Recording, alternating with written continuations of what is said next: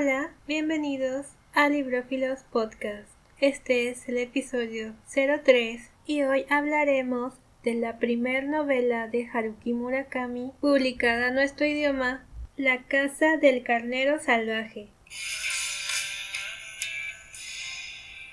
Haruki Murakami nació en Kioto, Japón, el 12 de enero de 1949. Es escritor y traductor, pero por lo que será más recordado es que es el eterno candidato al Nobel de Literatura. Siempre lo nominan, pero nunca gana. Cada año el internet se llena de memes sobre eso.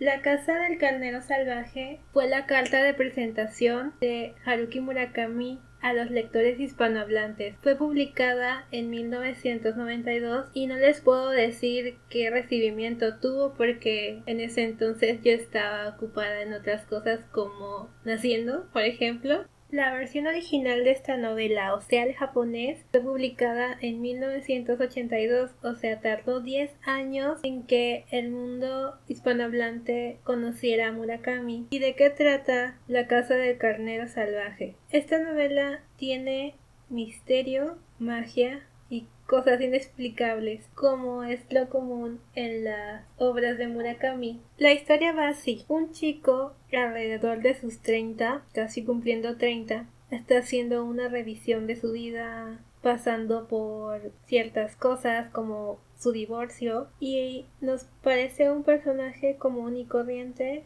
un chico común, un tanto melancólico, pero eso es normal en las novelas de Murakami. Este chico que es nuestro narrador, su historia empieza cuando una chica con la que salió en la adolescencia muere y él es el que va a avisar a los familiares. Si ya tienes un poco de historia leyendo a Murakami, esto es muy normal que al inicio de alguna de sus historias alguien muere o se suicide o le haya pasado algo terrible. Y a pesar de que todo el primer capítulo hable sobre ese hecho, no, la historia no se trata de la chica que muere. Y esto es súper genial porque regularmente en las novelas que cronológicamente fueron después de esas, el primer hecho o el primer capítulo marca el desarrollo de la historia y es el capítulo que traza a los demás y en la casa del carnero salvaje se me hizo súper cool eso que igual y te pusieron el primer capítulo como para que generas expectativas y al final te, te las tumba. Nuestro protagonista anónimo tiene una agencia de publicidad. Nos platican un poco sobre eso de su divorcio y de que conoce a una chica nueva con la que empieza a salir es su novia que es modelo y tiene unas parejas muy bonitas. Esta chica es un poco misteriosa y mágica. Ella intuye cosas y tiene como un don sobrenatural, por así decirlo. Y una tarde mientras está con ella en su casa, todo tranqui, la novia le dice, alguien va a llamar y va a preguntar por un carnero. Entonces suena el teléfono y sabemos que es su socio, el de la agencia de la publicidad, que le dice sobre algo sobre una llamada. Luego brincan en el, en el espacio-tiempo, por así decirlo, como de escena, donde él se encuentra platicando ya con su socio cara a cara donde le dice que va a venir una persona a hablar con él sobre ese tema. Cuando ya llega ese hombre con el que tiene que hablar, que es una persona también súper misteriosa, le empieza a contar que él trabaja para un hombre muy poderoso en Japón y que prácticamente si no retira una publicidad de unas ovejas que hizo en una revista, los va a sacar del negocio y les va a quitar a todos sus clientes y van a terminar en la ruina nuestro narrador se queda pensando cómo por qué sería tan importante esa fotografía y nos lleva al pasado y es aquí donde ya empieza a ser Murakami como le recuerdo yo de intercalar historias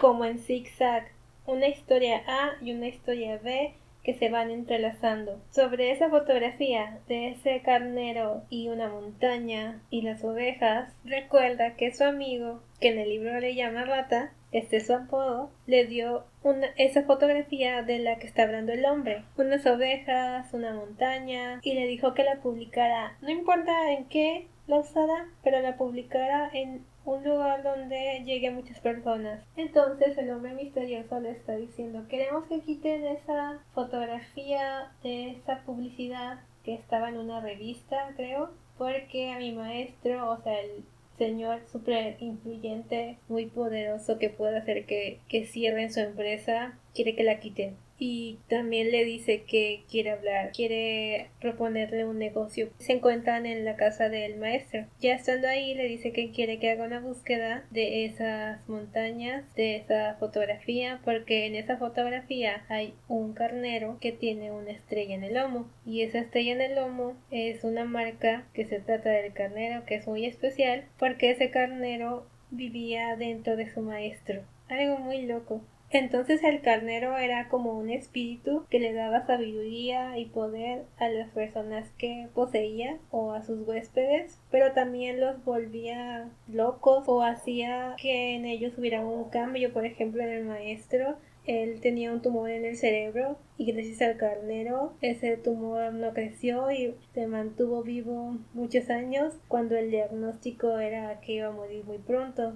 El señor de traje le dice a nuestro protagonista que le da un mes para que encuentre al carnero. Si no lo encuentra, va a hacer que su empresa cierre y quiebre y le va a quitar todo, la casa, dinero y todo. Nuestro protagonista, después de pensarlo bastante tiempo, le dice, ok, está bien, lo voy a hacer. Su novia va con él, se van a un pueblo, creo que es Hokkaido, que es una isla, creo, no sé muy bien, no conozco la geografía de Japón mucho, pero se van para allá. El personaje de su novia es uno de los más lindos que he visto de Murakami, porque las mujeres en Murakami siempre son muy raras. Murakami pone a las mujeres como seres que nadie las comprende, que hace cosas que los demás no entienden o están locas o deprimidas, pero el personaje de la novia de nuestra protagonista es súper tierna y lúcida y graciosa. Y hay pasajes donde ella es como una niña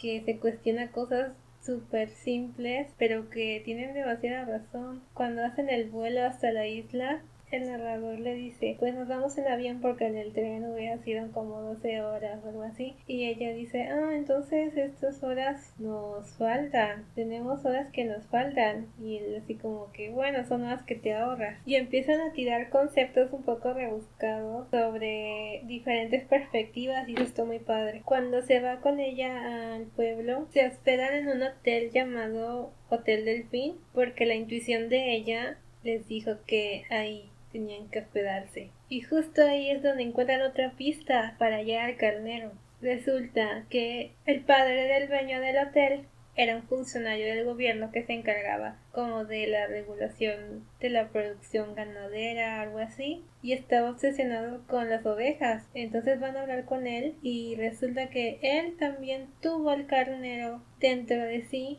y casi lo vuelve loco. Él vivía aislado del mundo, nunca salía de su cuarto, tenía un montón de libros con registros y cosas y les da la pista de las montañas, la ubicación exacta para que ellos vayan. Ellos van hasta allá y se encuentran en una casa que perteneció a este señor, el papá del dueño del hotel, pero que ahora compró otra persona y tiene otro dueño y que ese dueño fue ahí a pasar un tiempo. El narrador y su novia llegan hasta esa montaña hasta esa casa que está en esa montaña de la fotografía y se encuentran con que alguien vivió ahí recientemente pero no encuentran a ninguna persona. Creen que alguien ha salido y que pronto va a regresar. Cuando ya cansados pues se ponen a hacer de comer y dormir un poco nuestro narrador se duerme y cuando despierta su novia ya no está. Se habrá regresado al pueblo. Y es cuando conoce a otro personaje que es un hombre vestido de cordero,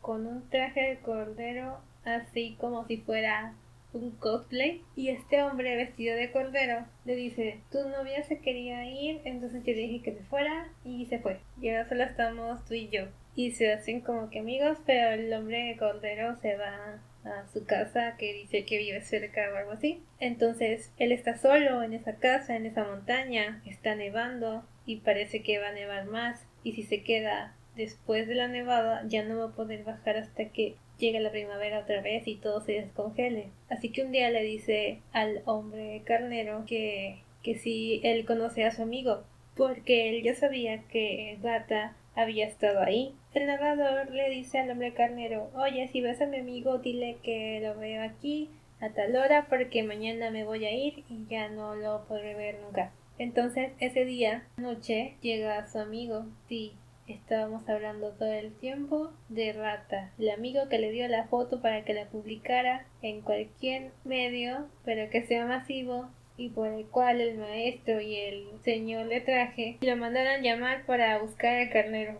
Rata era a quien estaban buscando, porque Rata tenía el carnero ahora él en él, pero el narrador había llegado un poco tarde. Rata se había arcado hace una semana. Lo hizo para no enloquecer, para que el carnero no se apoderara de su cuerpo ni de él. Ellos hablan y beben cerveza, lo cual es algo extraño un fantasma bebiendo, pero está bien, es Murakami y es realismo mágico, así que todo es posible. Y le dice Rata a su amigo que se vaya mañana a las nueve y media y que deje conectado un reloj de péndulo que había en su sala. Le dice conecta el cable verde con el cable verde y el rojo con el rojo y eso nos parece un poco familiar. Y es cuando va en el tren que escucha una explosión y voltea hacia la montaña y está saliendo humo. Es ahí donde nos damos cuenta que lo que le pidió fuera que armara una bomba para destruirlo todo. Esto es, en grandes rasgos, La Casa de Carnero Salvaje. Esta novela, en su publicación original, es parte de una trilogía conocida como la trilogía de la rata, donde cuentan las aventuras de este narrador y su amigo Rata que aquí tuvo un final, o sea que este era el libro 3 de esta trilogía. Actualmente en español ya se encuentran los otros dos, así que tal vez podríamos leerlo para completar algunas cosas que el libro te queda con duda. Supongo que son historias que continúan de los libros pasados. El primer libro que yo leí de Murakami fue Tokyo Blues hace unos siete años más o menos. Después leí Casca en la orilla, El fin del mundo y un despiadado país de las maravillas, Hombres y mujeres y no recuerdo cuál más, pero la estructura de todos esos libros son muy parecidas, los cuentos y las novelas. Entonces ahora entiendo un poco cuando dicen que Murakami no ha salido mucho de su zona de confort, porque desde su primera trilogía, que el primer libro en español, ya se notan todos sus rasgos característicos que yo después descubrí en él con sus obras que fueron posteriores a esta. Si eres fan de Murakami, la novela te va a gustar, tiene su rasgo y su sello, a mí me entretuvo bastante, me gustó específicamente eso que les dije al principio, que te tiró una historia que no tenía nada que ver con el libro, fue como un gancho y un giro de tuerca que creo que no he visto otra vez en otro libro que haya hecho eso y me gustó bastante. Es lo que más recalco de nuevo que descubrí de Murakami ahora. Mi puntuación es de 3 estrellas de 5 muy recomendable y disfrutable. Y ya, eso es todo por hoy. Yo soy Bibliogess, esto es Librófilos Podcast y nos vemos en el siguiente episodio. Felices lecturas